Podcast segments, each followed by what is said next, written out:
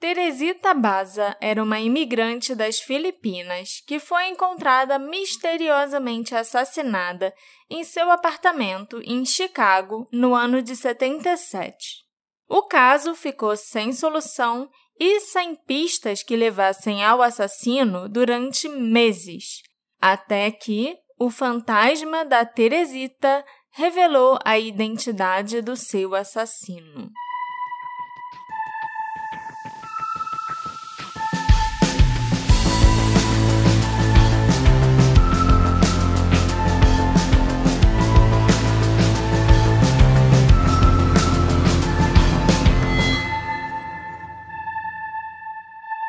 Olá, ouvintes queridos! Sejam bem-vindos ao novo episódio do Detetive do Sofá, seu podcast preferido de crimes e mistérios não solucionados. Uh! Eu sou a Marcela, a host desse podcast, e hoje, nessa né, semana de Halloween, no nosso pré-Halloween, eu resolvi fazer um caso mais sobrenatural para vocês. Crimes não resolvidos são bastante comuns, vocês sabem disso, né? E esse podcast, inclusive, Vive tem disso. aí já 98 episódios para te mostrar isso. Um assassino pode nunca revelar o seu motivo, um corpo pode nunca ser descoberto, a gente pode nunca saber onde alguém foi parar. Mas no intrigante caso da Teresita Baza, a estranheza não envolve exatamente quem cometeu o assassinato dela, e sim como os investigadores resolveram esse caso. Hum. O brutal assassinato da Teresita ficou sem solução durante cinco meses. Desde o dia em que ela foi morta, em fevereiro de 77, a polícia da área de Chicago ficou perplexa com aquele crime que parecia não ter motivo não ter pistas e não ter chance de ser resolvido. Mas, cinco meses após o assassinato, uma aliada improvável se apresentou, alegando ter informações sobre a morte da imigrante filipina. E, surpreendentemente, essas informações se mostraram corretas e muito valiosas. Alan Showery, um colega de trabalho da Teresita, acabou sendo julgado e condenado pelo crime. Mas você sabe quem foi essa aliada valiosa, Alexandre? Hum. Quem foi que apareceu com as pistas para solucionar o caso? Hum. O fantasma da própria Teresita. Hum. Tá cético? Como está o seu nível de ceticismo hoje? Olha. É o seguinte, é, você sabe que eu fui criado meio que numa família espírita e tal. Então, hum. esse tipo de coisa é uma terça-feira para quem tem essa criação, sabe? Então, eu diria que minha cabeça tá bem aberta para essa possibilidade. Mas vamos ver como é que a história se desenvolve, se não pinta aquelas coincidências estranhas, sabe? Que aí você começa a cutucar. Mas assim, a princípio, para mim, super normal. Tem até a história famosa do, do Chico Xavier e tal, que se fotografou a carta de alguém que morreu nos seus detalhes. Mas é uma história famosa de algo que já aconteceu. Então, eu tô aí com a mente aberta. Mas antes, Marcela, hum. eu queria falar uma coisa. Que hum. eu não sei se eu vou manter. Porque tem um elefante na sala. Tem? Tem um elefante na sala. que é o seguinte. O Mundo Freak acabou de postar um episódio que, entre outras coisas, contava dessa história. É verdade. Você não ouviu, eu acabei ouvindo. Não, eu não gosto de ouvir antes de acabar de escrever, quando tem algum podcast pra parecido tá e tal. É, pra não influenciar, tipo, a, a, minha escrita. Mas depois eu vou escutar sim. Eu gosto muito do Mundo Freak. Não, eu também gosto muito. Mas até pra, eu ouvi pra saber se, se você jogava tudo no lixo. Uhum. E não ia ter episódio, porque já tava no, uhum. em, cima da, em cima da hora. É. Mas eu tenho certeza que vai ficar um episódio legal. Não é todo mundo que escuta a gente que escuta o Mundo Freak também. Então, fica aí. A gente sabe, não precisa avisar a gente. Eu sei que vão avisar a gente. Mas é, aconteceu. Aconteceu vezes antes. Vai acontecer de novo no futuro. É. E eu queria uma coisa mais sobrenatural para ser o episódio de Halloween, né? E não é tão fácil encontrar casos de crimes com uma pegada mais sobrenatural, assim, que hum. também se encaixa nessa temática de não resolvido. Mistério. É, e tal, entendeu? Uhum. E o recado finalzinho, gente, é que a gente tá aí no episódio 98. Foi no episódio 40 que a gente falou que as pessoas podem virar nossos apoiadores. Foi o episódio do Brian Schaefer lá atrás. É verdade. Então, já tem 59 nove episódios, custou pra sair essa conta. Aham. Uhum. A gente é de humanos, amor. então eu tô 59 episódios falando para as pessoas para considerarem tornar-se apoiadores desse podcast. Porque é muito importante pro podcast continuar, porque essa altura é um trabalho pra Marcela que pega muito tempo dela. É. E é maneiro é ter alguma coisa pra, pra, tipo, bater no peito e, tipo, pô, eu fiz isso aqui tudo e olha só, as pessoas estão reconhecendo e tal, tal, tal. Então, assim, Considerem virar nossos apoiadores. Se você entrar na Aurela ou no PicPay, vocês vão poder ver nossos episódios exclusivos. Vocês vão poder é, se botar lá na categoria certinha, vão poder entrar no nosso grupo de apoiadores, que a gente fala do que a gente está assistindo, do que a gente está vendo. Discute os casos. Discute os nossos casos, as notícias coisas, estão por aí. É. é muito bacana, eu recomendo, por motivos óbvios, virarem nossos apoiadores. Eu também recomendo. Então, todos esses recados dados, uhum. Marcela, me conta a história do fantasma da Terezinha. Teresita, não é Terezinha. A Teresita tinha 47 anos quando ela morreu. Ela morava sozinha, num apartamento modesto, no 15º andar de um arranha-céu de Chicago.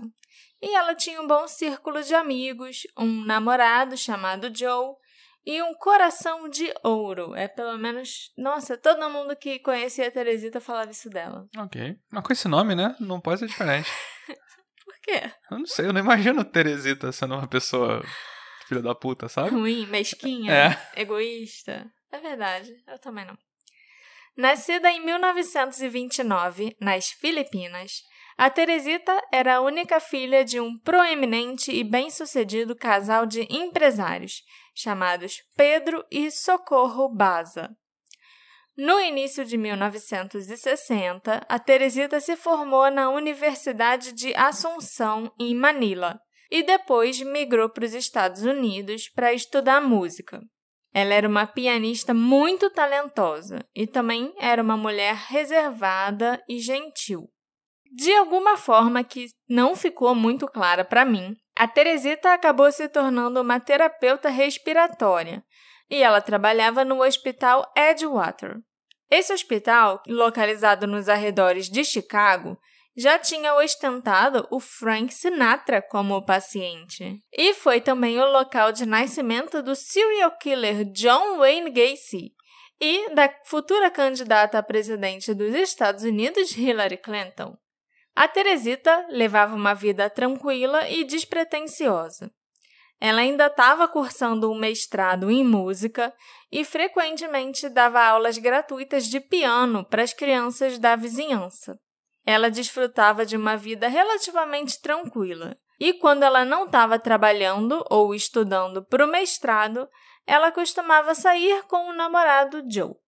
Em 21 de fevereiro de 77, uma amiga da Teresita, chamada Ruth Loeb, ligou para ela e as duas passaram cerca de meia hora conversando no telefone. Segundo a Ruth, naquele dia a Teresita tinha ido trabalhar como de costume e tinha chegado em casa em torno das cinco e meia da tarde.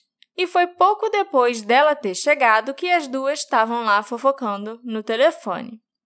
Durante essa ligação, a Teresita comentou que ela estava esperando um amigo, mas ela não deu mais detalhes sobre quem era esse amigo, o nome dele ou o objetivo da visita.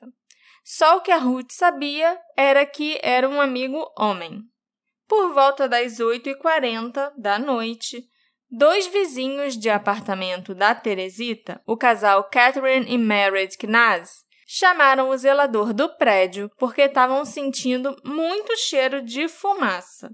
Mas eles não sabiam dizer exatamente de qual apartamento o cheiro estava vindo.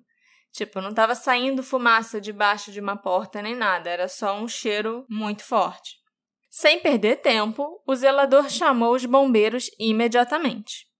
O prédio foi evacuado e os bombeiros perceberam que o fogo vinha do apartamento da Teresita. Então os bombeiros entraram no apartamento usando a chave mestra do zelador. Dentro do apartamento, eles descobriram que a sala estava toda revirada, parecia que ela tinha sido saqueada, e que a fonte do fogo vinha do quarto. A dona do apartamento, Teresita, não parecia estar em casa. No quarto, os bombeiros observaram que o colchão tinha sido puxado para fora da cama e tinha sido colocado em cima do que parecia ser uma pilha de roupas no chão. Quando os bombeiros conseguiram extinguir as chamas, eles retiraram o colchão todo queimado do local onde ele estava para analisar e procurar o que poderia ter feito o colchão pegar fogo daquele jeito, né? Algum dispositivo incendiário, por exemplo. E o que eles encontraram ali embaixo foi chocante. Ao invés do que eles acreditavam ser uma pilha de roupas, eles encontraram o corpo nu de uma mulher, deitada de bruços, com as pernas abertas e com uma faca enfiada no peito.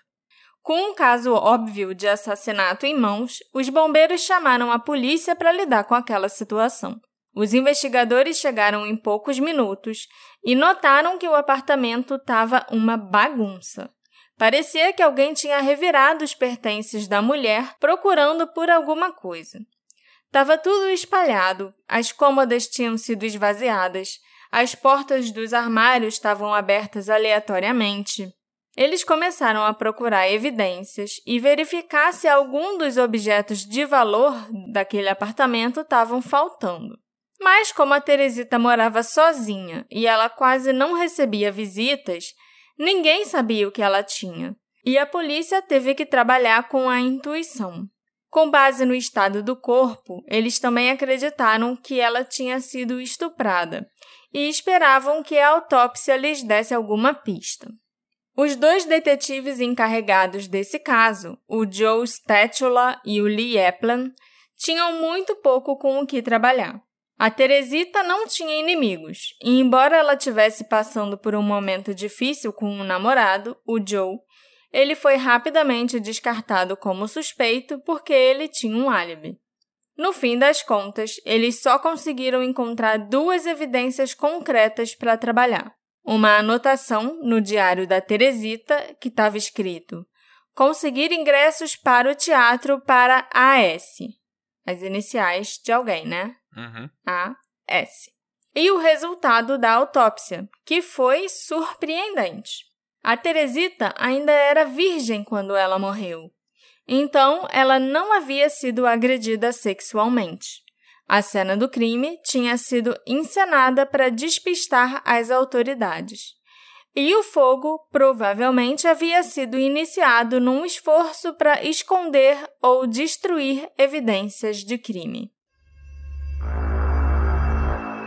Durante cinco meses, a polícia não teve pistas e nem a menor ideia de quem poderia ter matado a Teresita. Até que, em uma tranquila manhã de julho de 77, o detetive Joe Statula encontrou um bilhete em sua mesa. A nota pedia que ele ligasse para a delegacia de polícia de Evanston, porque alguém queria falar com ele sobre a investigação do assassinato da Teresita Baza. Os oficiais de Evanston tinham recebido um telefonema de um homem que alegava ter informações sobre o assassinato e passaram o contato do cara, né, chamado José Chua, para o detetive Stetula. Ele entrou em contato com o José. Na verdade, eu não sei se o nome se pronuncia José, mas se escreve igual o José. Então, eu vou chamar ele de José. É, Era um nome filipino, mas os filipinos têm muita influência espanhola, então eu imagino que devia ser algo como José, uhum. sabe? Mas daqui é José, então vai ser José. José. E o detetive marcou um encontro com o José na casa dele para uma entrevista. O detetive Stetlo, junto com seu parceiro Lee Eplan, foram até a casa do José, sem ter muita certeza do que esperar e sem grandes esperanças. Assim que os detetives chegaram na casa, o José disse a eles que, se ele estivesse no lugar deles, ele também não acreditaria no que estava prestes a dizer. Mas ele e sua esposa Remy realmente viveram aquela experiência e precisavam contar para a polícia o que eles sabiam. O doutor José Chua era assistente cirúrgico de um outro hospital de Chicago, e ele e a sua esposa Remy também eram imigrantes das Filipinas. O José não conhecia a Teresita Baza e nem sabia que ela tinha sido assassinada. Já a Remy conhecia a Teresita e estava ciente do assassinato, mas as duas mulheres não eram particularmente próximas. A Remy se sentiu muito desconfortável e chateada com o que tinha acontecido. Então ela pediu ao José que relatasse a situação para os detetives. A Remy e a Teresita tinham sido colegas de trabalho perfeitamente afáveis antes da morte da Teresita, mas elas geralmente trabalhavam em turnos diferentes e não se cruzavam com frequência no hospital. As duas mulheres também nunca haviam buscado um relacionamento mais próximo. A Remy também era terapeuta respiratória no Edgewater e, em um certo dia, no final de maio de 77, ela estava muito cansada e resolveu tirar um cochilo durante um plantão. Ela foi para a sala de descanso dos funcionários, se deitou e, quando ela estava começando a adormecer, algo estranho aconteceu. Ela se sentiu alerta, como se seu corpo tivesse notado que tinha algo diferente ou errado no ar. A Remy sentiu frio e, de repente, também se sentiu bastante trêmula. Ela sentiu um arrepio de medo e, quando abriu os olhos, percebeu que não estava sozinha. Havia uma mulher ali, uma mulher bonita, de meia idade, parada diante dela, observando-a. A Remy a conhecia elas trabalhavam no mesmo departamento, embora nunca tivessem trabalhado juntas. Era Teresita Baza. A Teresita a observava com olhos grandes e luminosos. O olhar assombrado e triste no rosto da mulher morta disse a Remy tudo o que ela precisava saber. A Teresita não tinha descansado. Ela não estava em paz e precisava da sua ajuda e estava tentando encontrar uma maneira de se comunicar. O José contou aos detetives sobre essa visão da esposa na sala do hospital. Visão essa que a Remy tinha certeza que não tinha sido um sonho. E foi a partir daí que as coisas começaram a ficar ainda mais estranhas. A Remy aparentemente começou a agir de formas atípicas no trabalho adotando maneirismos e hábitos que não eram seus, usando o armário da Teresita no hospital e até mesmo sentando em seu lugar habitual no refeitório dos funcionários. Quando perguntada a respeito, ela simplesmente deu de ombros. Seus colegas acabaram reclamando dos comportamentos estranhos que ela estava tendo e a Remy simplesmente surtou. O supervisor dela tentou acalmá-la e sugeriu que ela tirasse uma licença. Mas a Remy recusou e acabou perdendo um emprego no hospital Edgewater. Que comportamentos é esse que ela estava se comportando igual a Teresita e, tipo, sei lá, agindo de alguns jeitos estranhos e inesperados para os colegas de trabalho. Ela também não estava cumprindo as, os deveres dela, né, como terapeuta uhum. do jeito correto. Ela ficava distraída muito fácil, sabe? E do nada começava a falar sozinha, umas coisas assim. Entendi. Após a demissão da Remy do hospital, seu comportamento ficou cada vez mais bizarro. O José disse aos detetives que uma noite, cerca de duas semanas depois dos acontecimentos no hospital, a Remy estava em casa, começou a se sentir meio estranha, meio a cabeça meio aérea, e ela foi se deitar no quarto do casal. O marido a seguiu até o quarto momentos depois e perguntou baixinho se ela estava acordada. A Remy respondeu que sim, mas ela falou com uma voz diferente e usando um sotaque que não lhe era característico. Ela disse para o José que ela se chamava Teresita Baza e que precisava da ajuda dele, porque seu assassino ainda estava livre.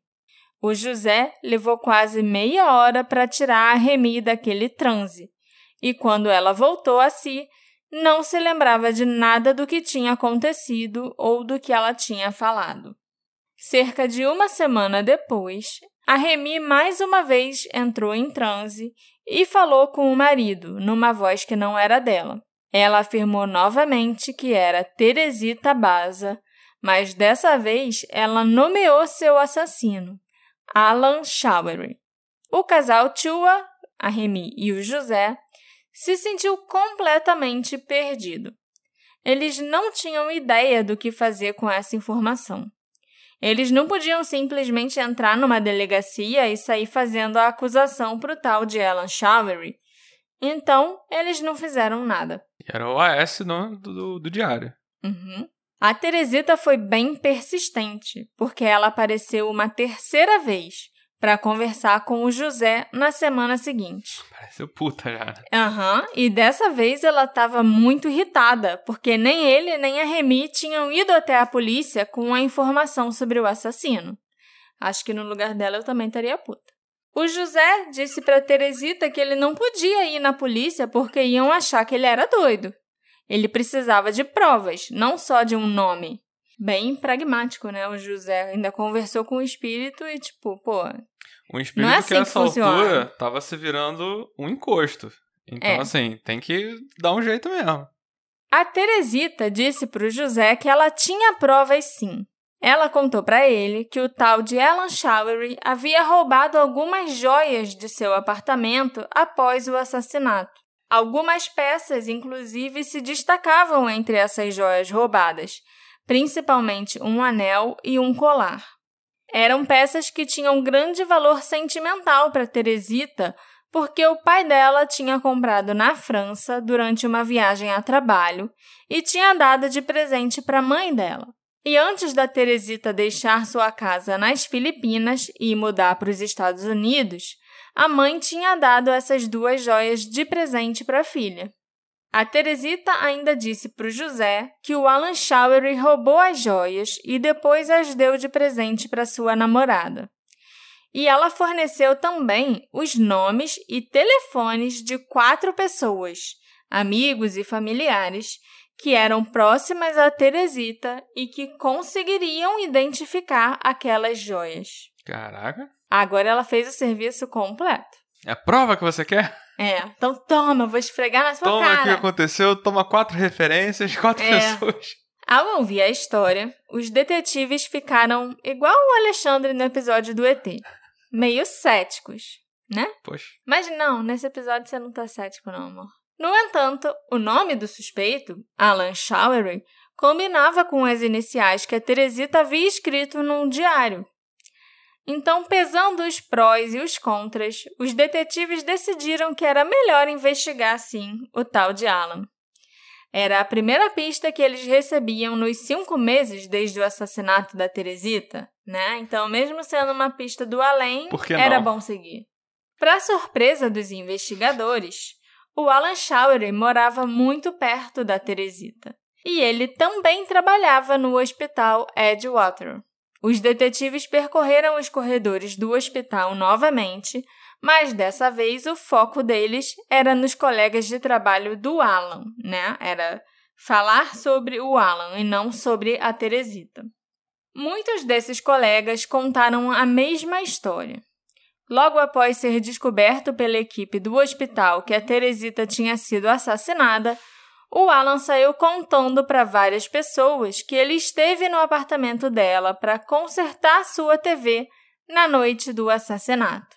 Era a hora então dos detetives abordarem o próprio Alan Showery para conversar. Caraca, a polícia não soube disso. Não, era tipo, ah, o Alan fofocando com os amigos dele, sabe? Uhum. Não era algo que as pessoas mais próximas da Teresita sabiam. Ah, Eles entendi. trabalhavam mais em turnos diferentes e tal. Eu não sei se eles tinham funções diferentes, ou se o Alan também era terapeuta respiratório. Mas assim, os amigos deles não eram não em comum, uhum. entendeu? Os detetives foram até o último endereço conhecido do Alan, onde o encontraram com sua namorada, Yanka Kamiluk. Os detetives perguntaram ao Alan se ele não se importaria de acompanhá-los até a delegacia para fazer uma declaração formal. Eles estavam investigando o assassinato da Teresita e esperavam que ele pudesse ter alguma informação. O Alan e a Yanka concordaram e foram com eles de bom grado. Quando perguntado sobre ter estado no apartamento da Teresita na noite do crime, o Alan inicialmente negou. Mas, quando ele foi confrontado com as declarações de seus colegas de trabalho, ele acabou mudando sua história. O Alan admitiu que ele esteve sim no apartamento e que a Teresita pediu para ele consertar sua televisão. Quando ele chegou, percebeu que estava faltando uma ferramenta que ele precisaria para fazer o conserto. O Alan então foi embora logo depois, marcando outro dia e horário com a Teresita para consertar a televisão. E o assassinato deve ter ocorrido depois que ele saiu. O Alan ainda disse que ele tinha voltado para casa e passado o resto da noite com a namorada, a Yanka. Ela tinha notado alguns problemas elétricos ali no apartamento então, quando o Alan percebeu que não poderia ajudar a Teresita com a TV, ele decidiu priorizar sua própria casa e consertar os problemas elétricos dali. Após tomarem o depoimento do Alan Showery, os detetives começaram a interrogar a Ianca. Mas logo no início do interrogatório, quando os detetives discutiam os detalhes da noite com ela, a Ianca ficou muito confusa. Ela afirmou que o apartamento deles definitivamente não tinha problemas elétricos e que, mesmo se tivessem, o Alan não tinha nenhum conhecimento para consertá-los. Caraca. Os detetives então perguntaram para Yanka se ela havia ganhado joias de presente do Alan recentemente. E ela alegremente confirmou que sim. A Yanka disse que ela ficou encantada no final de fevereiro ao receber dois presentes de Natal atrasados do namorado: um lindo cordão com um pingente de jade e um anel com pérolas. A Yanka tinha amado os presentes e, inclusive, ela estava usando o cordão ali, naquele exato momento, durante o interrogatório. Os detetives ficaram chocados. Eu também. Eles ligaram então para os quatro contatos de amigos e familiares que o José tinha dado para eles. Aqueles contatos que a Teresita passou para o José, das pessoas próximas que seriam capazes de identificar as suas joias. A pista do além, né? É, você fala Teresita casualmente, mas é a Teresita fantasma. Sim, é a Teresita fantasma. Os, os detetives. Vamos esclarecer. Estavam seguindo a pista da Do Teresita fantasma. fantasma. É. Eles pegaram as joias da Yanka como prova e aguardaram a chegada das testemunhas, né, dessas pessoas. E eis que os quatro contatos identificaram positivamente o colar e o anel como tendo pertencido a Teresita Baza. Um deles, inclusive, contou aquela história, né, que as joias tinham pertencido à mãe da Teresita, que foram compradas na França e tudo aquilo que a gente sabia através do José e da Remy. Com essa informação, os detetives questionaram o Alan Showery novamente. Sem saída, ele cedeu e admitiu o assassinato da Teresita Baza. O Alan disse aos policiais que inicialmente tinha ido lá para roubar a Teresita porque ele precisava de dinheiro para pagar o aluguel. As contas estavam se acumulando e ele estava ficando desesperado com a falta de dinheiro. A Teresita já o esperava, tendo concordado em deixá-lo entrar em sua casa para consertar a televisão. Ela também já estava planejando dar para ele ingressos para o teatro, Assim que ela virou as costas depois de abrir a porta, o Alan a atacou. Ele afirmou que não pretendia matá-la, mas ao perceber o que havia feito, ele precisava encobrir seus rastros. Ele tirou as roupas dela e a posou para fazer parecer que a Teresita tinha sido agredida sexualmente. Então, ele vasculhou o apartamento dela em busca de dinheiro.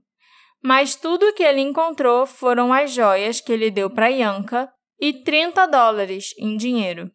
Ao contrário do que ele pensava, a Teresita não era rica, ela não tinha dinheiro para, tipo, esbanjar, sabe? Uhum. Ela só era uma pessoa muito generosa que às vezes deixava até de pagar as próprias contas em dia para ajudar os outros. Caraca. É. Ela ajudou tanto ele em várias ocasiões que ele acabou achando que ela era rica, né? Uhum. Porque só gente rica vai ter dinheiro para ajudar os outros assim. Poxa. Mas não era o caso. Para encobrir ainda mais os seus rastros, o Alan incendiou o apartamento da Teresita e depois fugiu. Enquanto seu plano de mascarar o roubo como uma agressão sexual rapidamente se desfez, os múltiplos incêndios foram bastante eficazes em destruir qualquer evidência física no local. O Alan inicialmente tentou fazer com que o caso contra ele fosse arquivado, porque todas as evidências eram de origem paranormal.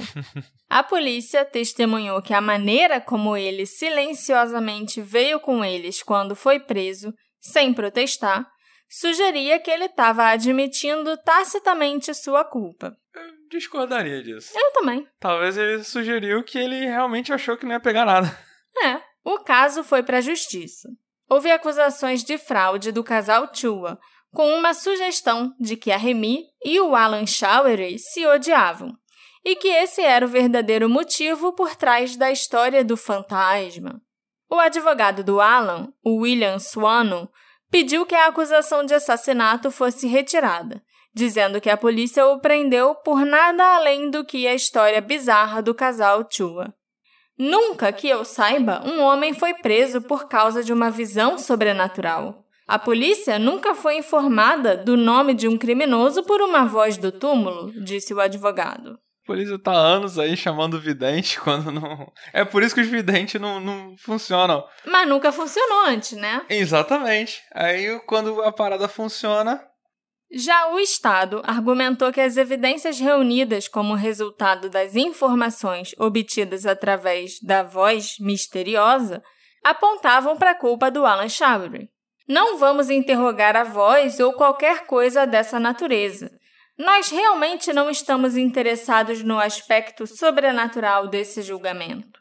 A voz foi uma dica inicial, mas a evidência foi desenvolvida de uma forma independente, disse o porta-voz da promotoria ao Washington Post.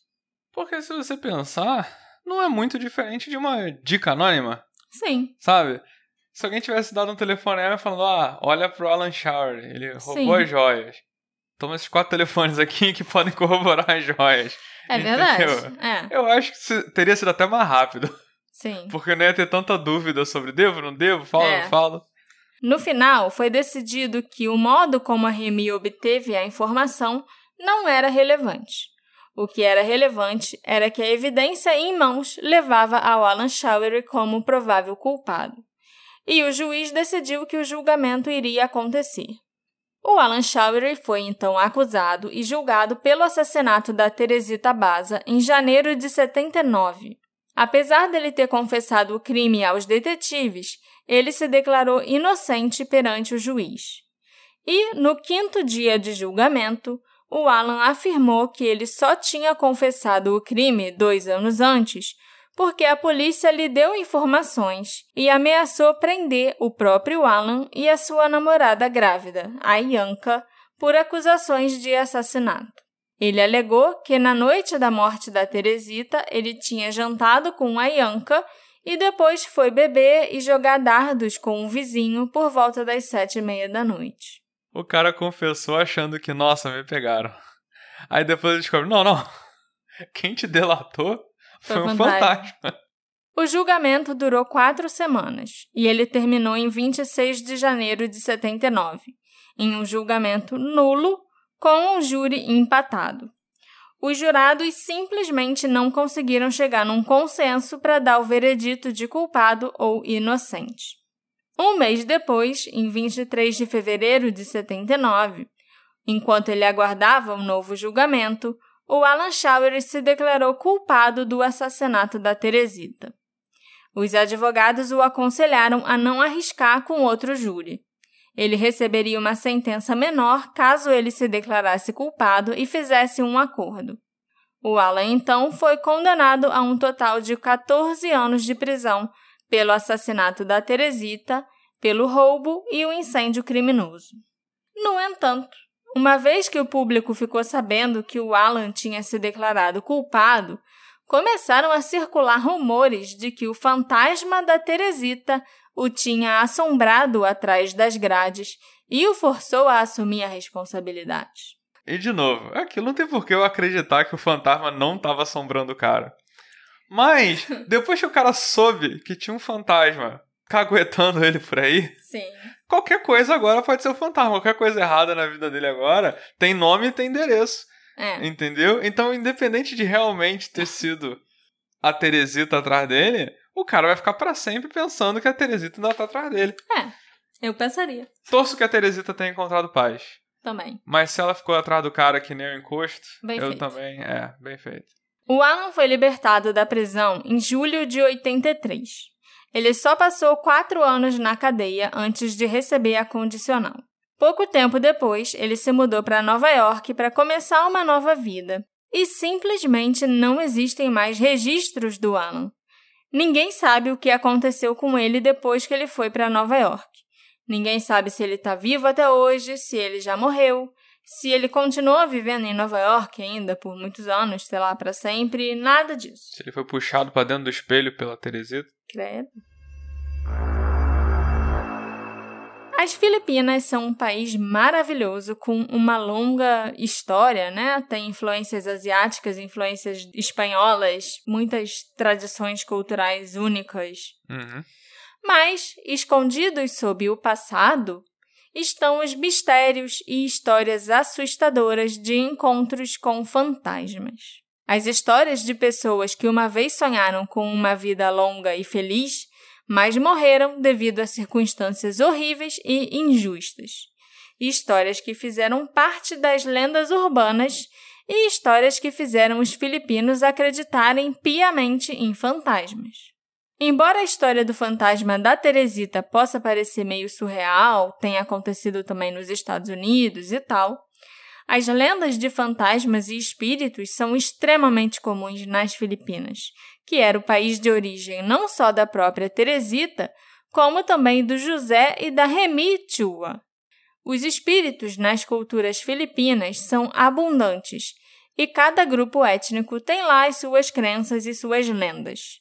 E quando a gente fala de espírito lá nas Filipinas, está incluindo aí tanto as almas dos vivos quanto as almas ou fantasmas dos mortos. É muito complexa essa questão de espírito e de alma nas Filipinas, porque lá você pode. Tem grupos que acham que só existe uma alma. Tem grupos que acham que pode existir duas almas no corpo de uma pessoa. Uhum. Tem outros que acham que pode chegar até cinco almas para uma pessoa. Uhum. Então, por isso que a quantidade de fantasma acaba se tornando uma coisa muito comum para eles e muito, tipo, Abundante. normal, sabe? É. Porque a quantidade de almas também é abundante. Uhum. Derivado da palavra espanhola muerte, que significa morto, lógico, multo é o termo filipino para fantasma, lá na língua deles. Tagalo? Acho que é tagalo. E o multo é o ser paranormal mais comum no folclore nativo. Acredita-se que o multo seja a alma de uma pessoa morta que retorna ao mundo mortal por uma variedade de razões, como um negócio inacabado, um enterro impróprio, por vingança, uma morte incomumente violenta, ou então suicídio, para buscar um substituto, para cumprir um pacto anterior ou até para cuidar da sua família em tempos de crise. Ah, maneiro. Parcialmente moldadas pelo catolicismo popular, as histórias de fantasmas nativos são contadas em ambientes rurais e urbanos nas Filipinas, principalmente em faculdades, hospitais, prédios históricos, igrejas e até corpos d'água. Mas os fantasmas são apenas uma das criaturas mitológicas assustadoras filipinas. A cultura filipina está cheia de contos fantasmagóricos e lendas urbanas misteriosas. O Manananggal é a entidade sobrenatural mais icônica das Filipinas. Uma criatura que é encontrada em todo o arquipélago, geralmente descrita como uma bela mulher durante o dia, mas que à noite se transforma numa bruxa que cria asas e garras, separa a metade superior da metade inferior do seu corpo Caralho! e voa em busca de fígados ou fetos para devorar. Caralho! Os seus braços se transformam em asas de morcego e ela fareja as grávidas desavisadas em suas casas, usando uma língua alongada para alcançar os seus fetos. Meu Deus. As crenças na origem dos Mananangals variam. Uma história diz que é a hereditariedade ou então a contaminação por meios físicos ou sobrenaturais que pode transformar alguém em um Mananangal. Por exemplo, você contaminar a refeição de alguém com a saliva de um velho Mananangal ou com carne humana também contaminada pode transmitir para a pessoa que vai comer sem saber. E, e aí a pessoa vai virar um Mananangal. Porque eu dei o exemplo aqui, né, das mulheres que são meio bruxas e tal, que são belas mulheres que viram esses seres, mas também tem homens. Não são só mulheres. A maioria é mulher, mas os Mananangalos também podem ser homens.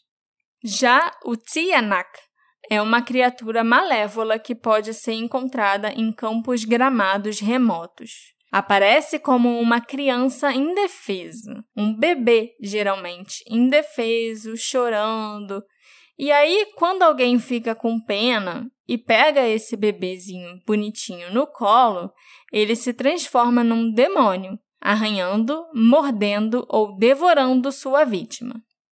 No sul das Filipinas, o Tianak é conhecido como Patianak ou Muntianak e acredita-se que ele seja o filho fantasma de uma mulher que morreu na floresta durante o parto. Temas comuns em lendas de fantasmas das Filipinas incluem a mulher de branco, o padre sem cabeça e o caroneiro fantasma. A mulher de branco aparece em lugares solitários, toda vestida de branco, sem um rosto visível ou com um rosto desfigurado. Aparentemente, ela teve uma morte violenta e ainda está assombrando a vizinhança, mas sem mais intenções. Ela fica de boa. Ela fica de boa procurando só a pessoa que a matou. Com essa pessoa, eu não acho que ela ia ser nem um pouco gentil. Ballet Drive é uma rua localizada em New Manila, conhecida pelas aparições de uma mulher de branco, e por ter várias casas assombradas que foram construídas durante a era espanhola, nos anos 1800. Esse bairro de New Manila tem uma abundância de árvores chamadas balete, que, segundo a lenda, é o local favorito de espíritos errantes e outros seres paranormais sobrenaturais. Testemunhas oculares da mulher de branco aconselham os motoristas a evitarem essa rua específica à noite a Ballet Drive, né? Já que pelo nome a gente já imagina que ela deve ser cheia dessas árvores cheias de fantasmas. Principalmente se os motoristas estiverem sozinhos. Se for necessário fazer aquele percurso, passar por essa rua, os habitantes aconselham que o banco traseiro do carro esteja totalmente ocupado e que ninguém olhe para trás nem olhe em algum espelho retrovisor. Porque se você olhar e o seu banco estiver desocupado, a mulher vai estar tá sentada lá atrás com certeza. Pegando carona. Pegando uma carona e procurando se você foi o motorista que matou ela. Existem diferentes histórias sobre a identidade da mulher de branco dessa rua específica.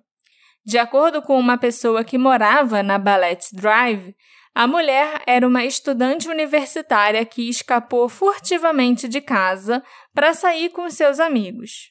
Eles sofreram um acidente de carro e ela morreu. Tem também quem acredite que a mulher de branco era uma jovem que foi estuprada por soldados japoneses durante a Segunda Guerra. E existe uma versão de que um taxista teria sido quem estuprou a garota, e ela continua ali tentando encontrar a pessoa que fez isso com ela. De fato, muitos taxistas têm medo de pegar a Ballet Drive com medo de encontrar essa mulher de branco. Até de dia, muito mais à noite, né? É tão comum que é ponto turístico, sabe? Tipo, as pessoas fazem aquele percurso na Ballet Drive à noite esperando a mulher de branco aparecer no banco de trás. E ela aparece.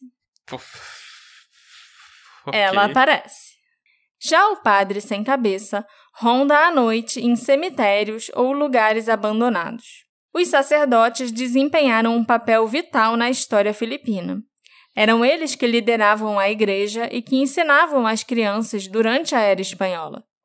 Como o próprio nome sugere, esses clérigos frequentam universidades, cemitérios, igrejas e outros lugares que são assim, né, meio assustadores.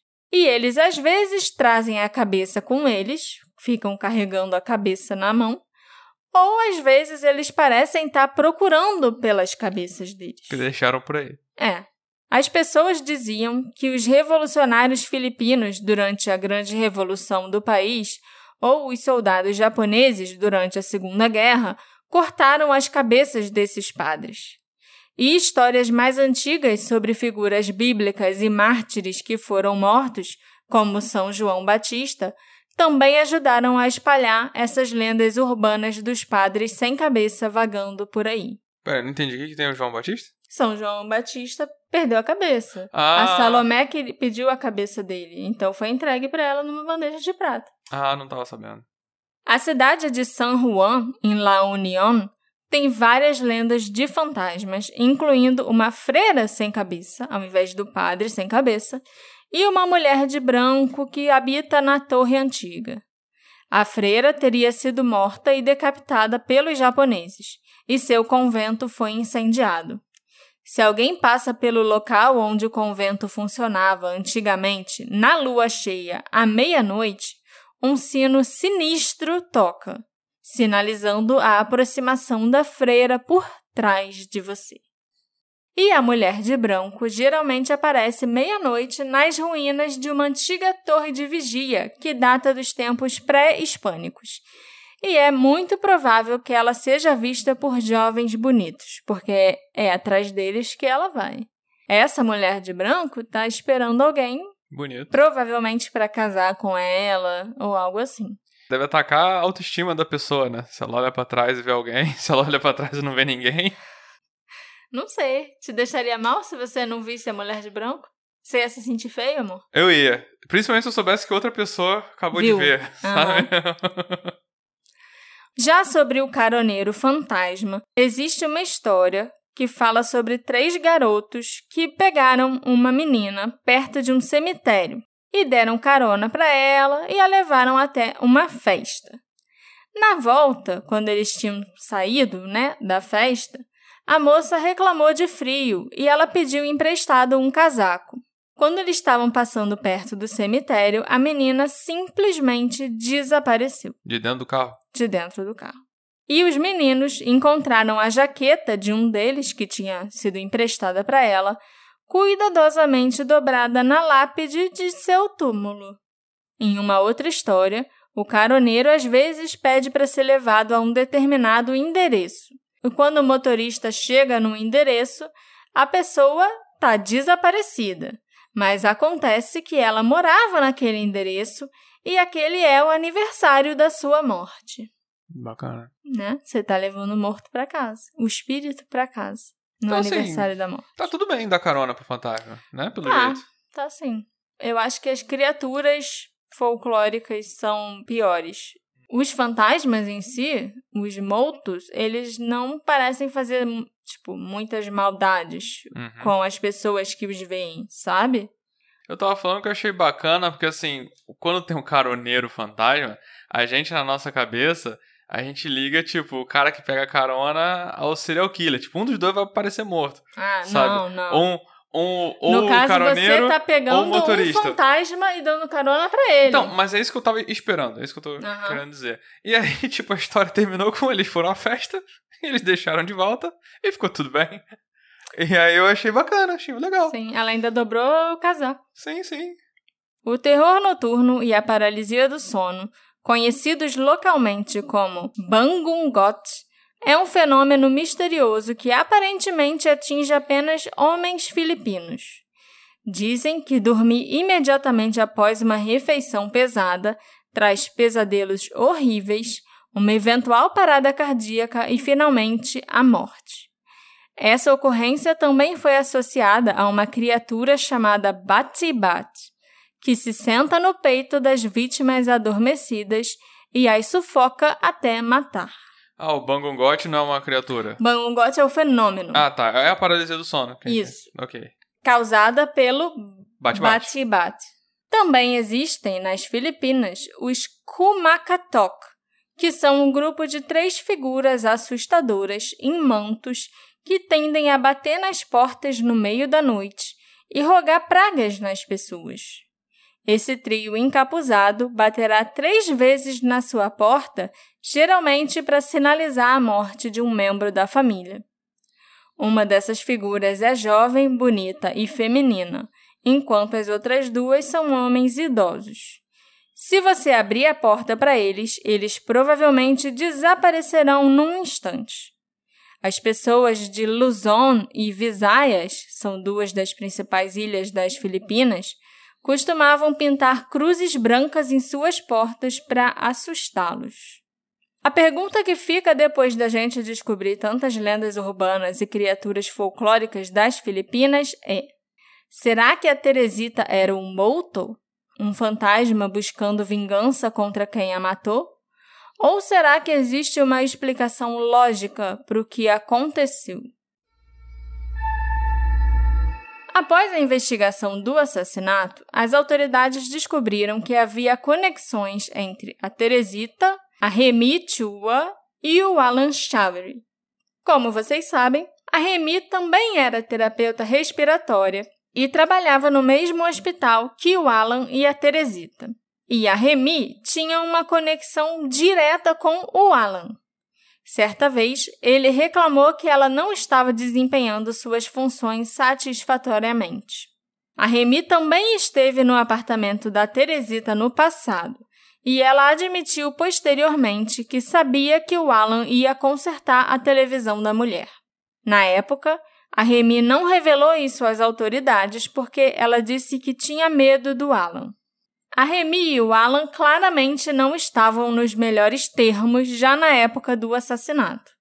Na verdade, foram até as reclamações do Alan sobre o trabalho da Remy que resultaram na perda do emprego dela. Hum, Então, o meu lado cético me diz que, juntando essas informações que a gente tem sobre a Remy e o Alan, com o fato de que esse era um caso que estava praticamente arquivado e que a polícia tinha muita motivação para resolver, talvez eles possam ter cometido algumas negligências na ansiedade de prender o assassino, sabe? Tipo, forçar uma confissão de alguém que era inocente, talvez. Ou então dar as informações para ele, para ele dar na confissão depois, sabe? uhum. A história de como o Alan mudou a versão dele, né, da noite do assassinato algumas vezes, e a própria confissão do Alan é incriminadora, lógico. Mas ele também alegou que ele foi ameaçado e pressionado a confessar pela polícia. E a gente sabe que isso acontece sim até hoje. Principalmente em caso de minoria, tal, tal, tal. Sim, o Alan era negro. Não, nem sabia. eu tava- Na minha cabeça ele era filipino também, porque todo mundo não, era filipino. o Alan era um homem negro. A Remy não gostava do Alan. Uhum. Ela tinha motivos, inclusive, para querer acusar o Alan de alguma Se coisa. vingar dele. Se né? vingar dele. A polícia queria muito resolver esse assassinato. Uhum. E aí pode ter pressionado até demais uma pessoa a confessar e ameaçado a pessoa a confessar. E pegaram a primeira pista que vieram. Exatamente. Eu fiquei me perguntando por que a polícia não investigou melhor a Remy e como ela sabia dos detalhes do assassinato que não tinham sido divulgados. Por que os investigadores não procuraram uma explicação lógica além de um fantasma me disse? Eu não acho que a Remy ou o José tinham algo a ver com o crime, que eles mataram a Teresita nem nada parecido. Mas eu acho que a Remy sabia ou descobriu quem matou a Teresita e ela não quis revelar a fonte dela. Então ela pode ter usado essa história da possessão e da, do transe e tal para encobrir como ela sabia daquilo tudo. Entendi. Também é uma hipótese. A primeira hipótese é que o Alan era inocente e foi um bode expiatório. Uhum.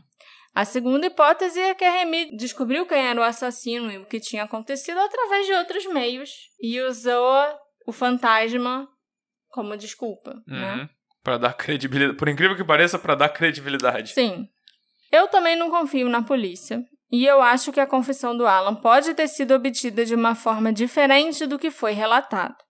O fato dele ter confessado e o relato dele para a polícia não são o que me fazem acreditar que o Alan pode ser sim culpado, que eles pegaram a pessoa certa. Mas ele ter as joias da Teresita, ter dado as joias da Teresita para a namorada, eu admito que é estranho. E as iniciais dele no diário dela também é estranho. É, não, né? talvez a polícia tenha agido errado, mas é difícil de não ter sido ele. Entendeu? É. Se o sobrenatural não estiver envolvido, talvez nós nunca saibamos como a Remy obteve aquelas informações sobre o crime. Será que ela de alguma forma ouviu o Alan admitindo o crime enquanto estava no trabalho? Será que a Remy descobriu algo incriminador sobre o Alan no hospital?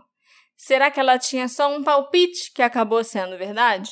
Eu acho que ela podia ter resolvido isso tudo dando uma dica anônima. Entendeu? Uhum. E não passava por. E dica, dicas anônimas são algo. São coisas admitidas, sabe? Aí a polícia vai ou não vai. A polícia tava cinco meses sem nenhuma pista. E aí ela podia ter dado uma dica anônima e a polícia corre atrás, sabe? Que tava Sim. parado né? Então é isso que eu acho esquisito. Eu acho muito provável, tipo, uma, uma pessoa. Eu consigo acreditar numa pessoa que quer se vingar e bolar um esquema para prejudicar um cara uhum. que ela já acha que pode mesmo ser um assassino. Sim. Entendeu? Mas eu acho que uma pessoa mediana ia pensar, eu posso fazer uma uma denúncia anônima. Sim eu posso, ou nem fazer uma denúncia anônima, eu posso só simplesmente falar o que eu, o que eu ouvi. Aí a polícia vai, vai na frente, porque tava sem pista nenhuma, a polícia vai investigar e achar as joias, acho que igualmente.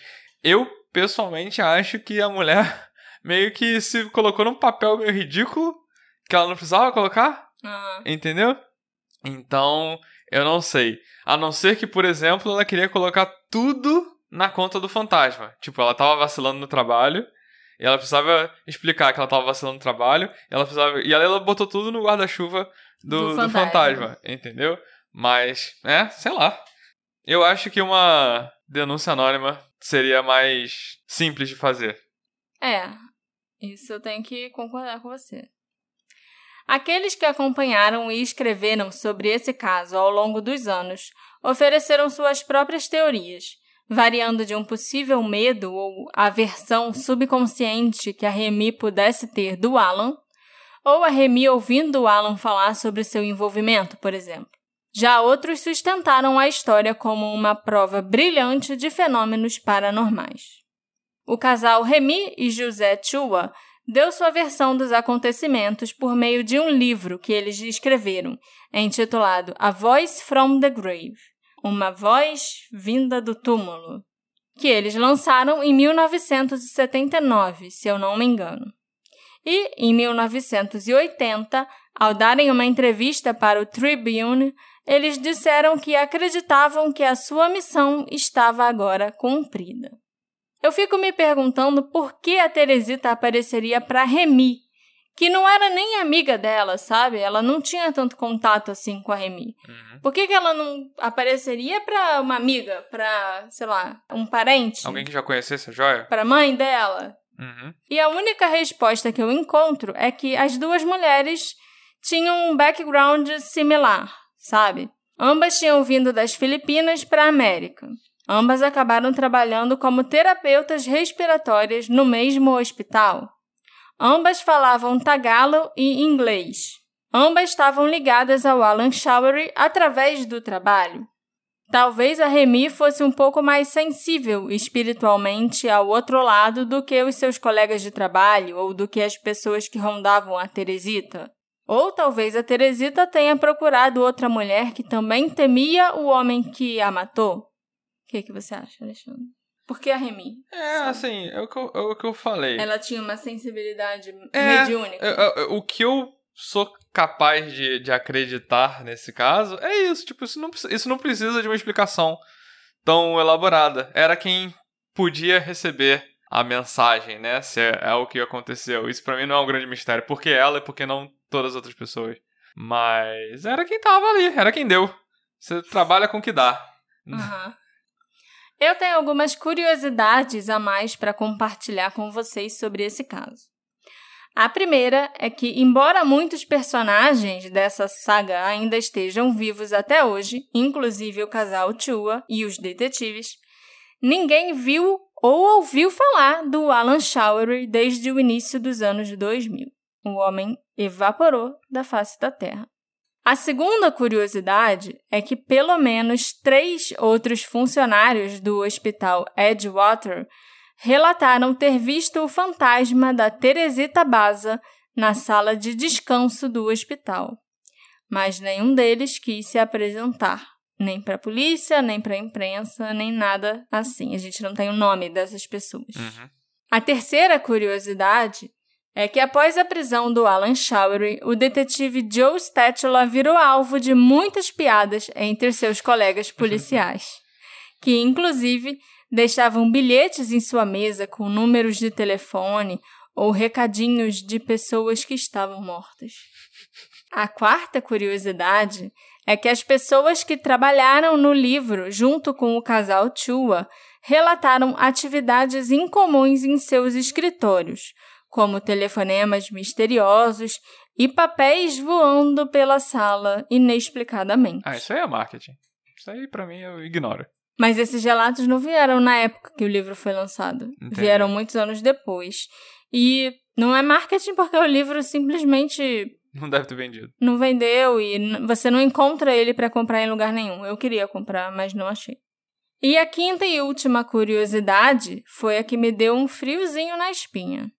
Os restos mortais da Teresita foram levados de volta para as Filipinas, né, depois que ela morreu, para serem enterrados no país. Mas o cemitério onde a Teresita foi enterrada simplesmente não existe. Como assim? Todos os relatos, inclusive vindo dos detetives, dizem: ah, a Teresita, os restos dela foram levados para serem enterrados no cemitério, junto com onde outros membros da família dela estavam enterrados. É o cemitério chamado X no lugar tal. E não existe esse cemitério. Nunca existiu esse cemitério, se você for pesquisar ele no Google. Caraca. Então, para onde foi a Teresita? Tá por aí. Esse episódio foi feito com a contribuição das nossas queridas apoiadoras Nica Bonfim e Juliana Belém. Uhul! Muito obrigada pelo apoio de vocês, meninas, e a todos os nossos outros queridíssimos apoiadores também. É graças a vocês que eu posso falar de ET, de espírito e de criaturas folclóricas das Filipinas. E do que mais me der na telha. Muito obrigada. Ok. De vez em quando é bom a gente variar, né? Sair de só crime, crime, assassinato e tal. Ainda mais que agora é Halloween. Sim. Então, vamos falar Bate. de assuntos paranormais aqui. Depois da gente já ter feito episódio de crime que aconteceu no Halloween, mas não esperou pra fazer em outubro, né? É. bom a gente fazer um negócio apropriado pra época do Sim. ano, né? É, é verdade. Aham. Você tem razão. As perguntas que ficam são: Alan Showery era o verdadeiro autor do assassinato da Teresita Baza ou ele foi um bode expiatório muito conveniente? Foi realmente o espírito da Teresita que levou à acusação do assassino ou a Remy tinha algum conhecimento secreto do caso que ela temia compartilhar de outra maneira? Me encontra lá nas nossas redes sociais, arroba detetive do sofá, e me diz o que, que você achou desse episódio com uma pegada mais paranormal. E me conta também o que, que você acha do assassinato da Teresita. Você acredita em fantasma? Acredito. Tá vendo pra mim? Tô perguntando pros, pros ouvintes. Ah, tá. Mas pra você também. Alexandre, você acredita em fantasma? Acredito tranquilamente. Eu não sei se eu acredito em fantasma. Nisso, em relação a isso, eu sou mais cética do que em relação a ET. Eu sou o contrário. É. Então vai lá, arroba detetive do sofá, e a gente se encontra na próxima investigação. Tchau, tchau. Tchau, tchau.